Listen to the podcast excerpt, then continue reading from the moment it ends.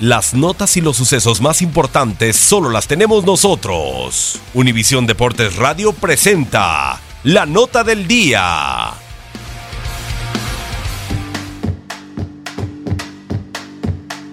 La selección de Estados Unidos femenil se enfrenta a Chile en partido amistoso. Durante su último compromiso disputado apenas hace unos días, el Team USA se impuso sin mayores dificultades 3-0 a la roja, por lo que las andinas buscarán cambiar la historia en esta nueva oportunidad. Tras 90 minutos de duelo, las norteamericanas se impusieron producto de los tantos de Tierna Davison al minuto 8 y Kristen Press al 59, además del autogol de Carla Guerrero antes de terminar la primera mitad. La capitana chilena Kristen Edler se lució con varias atajadas espectaculares y este nuevo juego seguramente volverá a ser protagonista.